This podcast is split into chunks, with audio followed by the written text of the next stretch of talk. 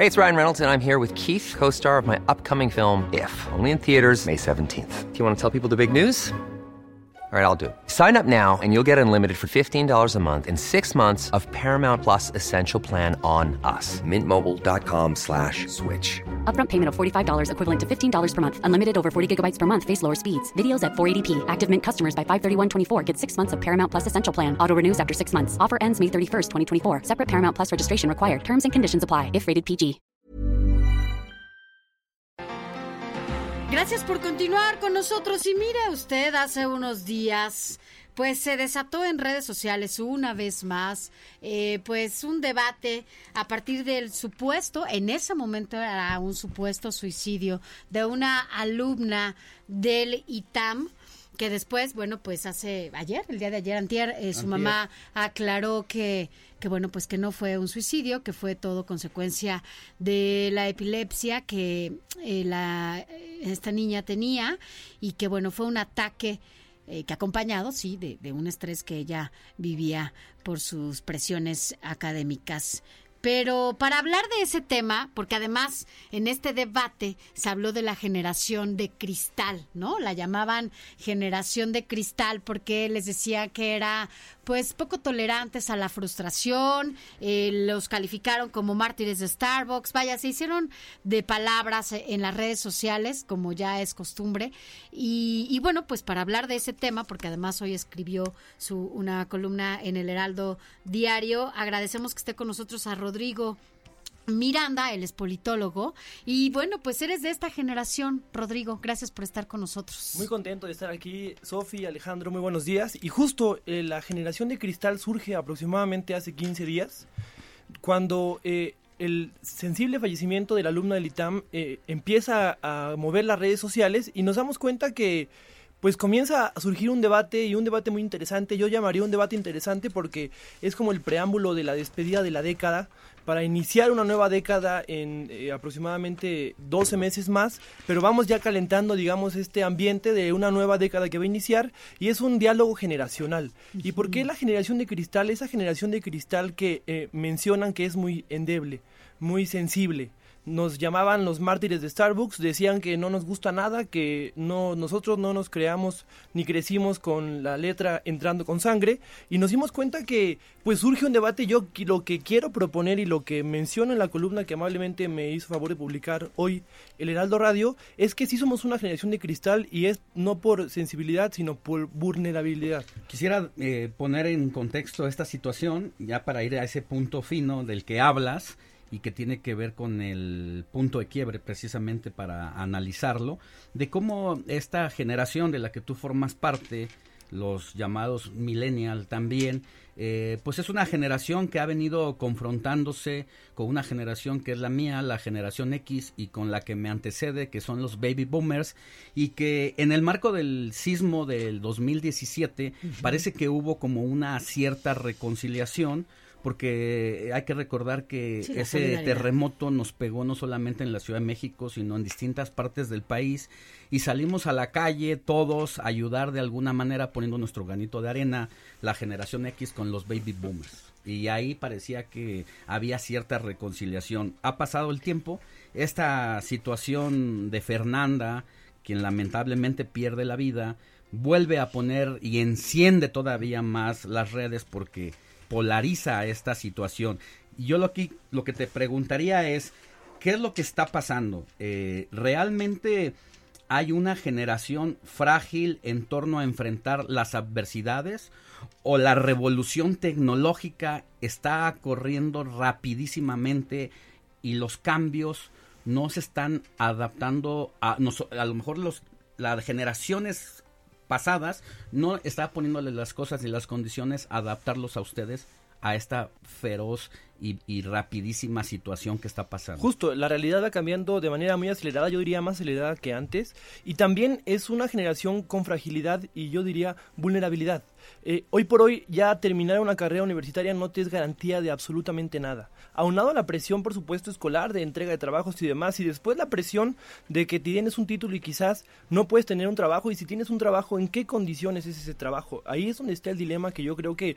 Eh, a qué grado hemos llegado que ya incluso de manera positiva la salud mental ya ha llegado a aparecerse a la escena pública con los jóvenes. Ya los jóvenes hablan de salud mental, antes no se hablaba. La generación que nos critica y nos llama generación de cristal es una generación que ve la salud mental como para los débiles, como para... para sí, sí, para quien está mal, ¿no? Lo, quien está mal o los locos, como antes se acostumbraba. ¿A qué grado hemos llegado nuestra generación que ya vemos como un botón de salida o de auxilio a la salud emocional, la salud mental? Yo creo que eso es lo que tenemos que analizar como generación y qué bueno que surge a escena esta, este diálogo intergeneracional que compartimos entre diversas generaciones, porque creo que esto tiene que poner sobre la mesa eh, los pendientes que el gobierno mexicano, que las generaciones anteriores tienen con los jóvenes. hoy por hoy tenemos una precariedad impresionante, tenemos a muchos jóvenes que egresan de sus universidades, sin importar cuál sea, y viven en condiciones de becarios. Un becario que la única esperanza que tiene de vida es ser contratado y tener un seguro social. Esa generación que nos critica es la generación que quizás tiene un afore. El seguro social actualmente es un mito postrevolucionario, ya no gozamos del seguro social.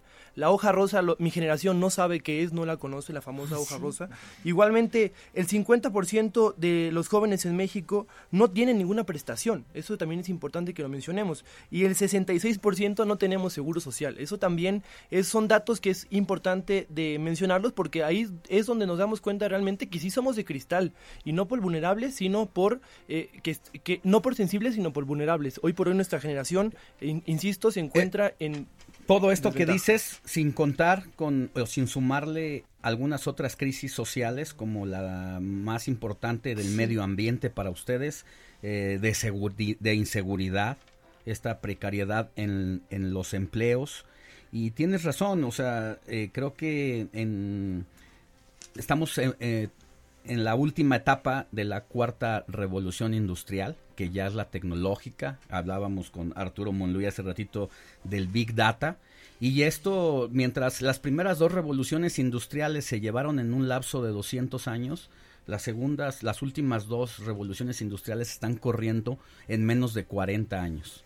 ¿Tú crees que deben de cambiar los modelos educativos, ya no tenemos que estar en las aulas como antes, cómo podemos eh, transitar en esta generación de cristal a la nueva realidad. Sin duda yo creo que las aulas tienen que dejar de ser un lugar donde haya una dominación o donde se ejerza un poder.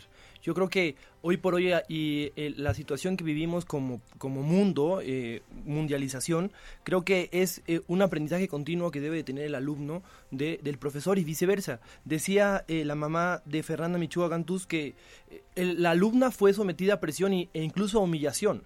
Yo conozco muchos compañeros que quieren titularse y, y, maestros les dicen que pues titularse solamente los mejores, ¿no? Entonces, eso ya de por sí, insisto, eh, el mundo laboral es muy complejo y que ni siquiera puedas acceder a él con un título ya para ser por lo menos un becario es, es, es de verdad muy lamentable. Yo creo que por supuesto hay que cambiar los modelos educativos a nivel mundial, también por supuesto aquí en México que hay un gran rezago y justo en esta época que ayer, eh, antier, eh, viernes recibimos el aguinaldo, los que tenemos la oportunidad de tener un trabajo y en México solamente el 13% de los jóvenes recibieron este año un aguinaldo. El 13% de, del 100% de jóvenes entre 15 y 29 años, solamente el 13%, y de, y de ese 100% el 21% trabaja 8 horas y el 50% trabaja más de 8 horas. ¿Cuál es el punto entonces, como para ir concluyendo ya, porque ya tenemos el tiempo encima, que tú eh, autocriticarías de tu generación? Es decir, hablas de un escenario en el que no son las víctimas, no son los victimarios, sino las víctimas, pero ¿cuál sería la autocrítica que le harías a tu generación? Yo creo que la falta de cohesión y, que esta, eh, este tema de la generación de cristal sea un motivo que nos deba de unir nos debe de unir en torno a que el, el, ser joven no debe ser vulnerable y en México la juventud es sinónimo de vulnerabilidad. Yo creo que esa, esa tiene que ser la gran reflexión, que tenemos que unirnos como juventud y pedir de entrada una ley de juventud que México no la tiene. Y de ahí vamos para arriba, porque si los jóvenes no tienen certeza ni esperanza, pues yo diría que es una sociedad que está perdida. Rodri, siempre es muy bueno escucharte. La verdad es que quien tenga oportunidad de leerlo y de escucharlo, eh, hágalo. Es un joven que siempre está preocupado por lo que pasa así con su generación, pero también por lo que pasa en este país, sobre todo, para que podamos hacer juntos muchas cosas. Rodrigo Miranda, muchas gracias por estar y ven seguido. Con mucho gusto y felices fiestas, Sofía. Alex. Muchas gracias. Gracias, gracias Rodrigo. Vamos a una pausa, no se vaya. Seguimos con más.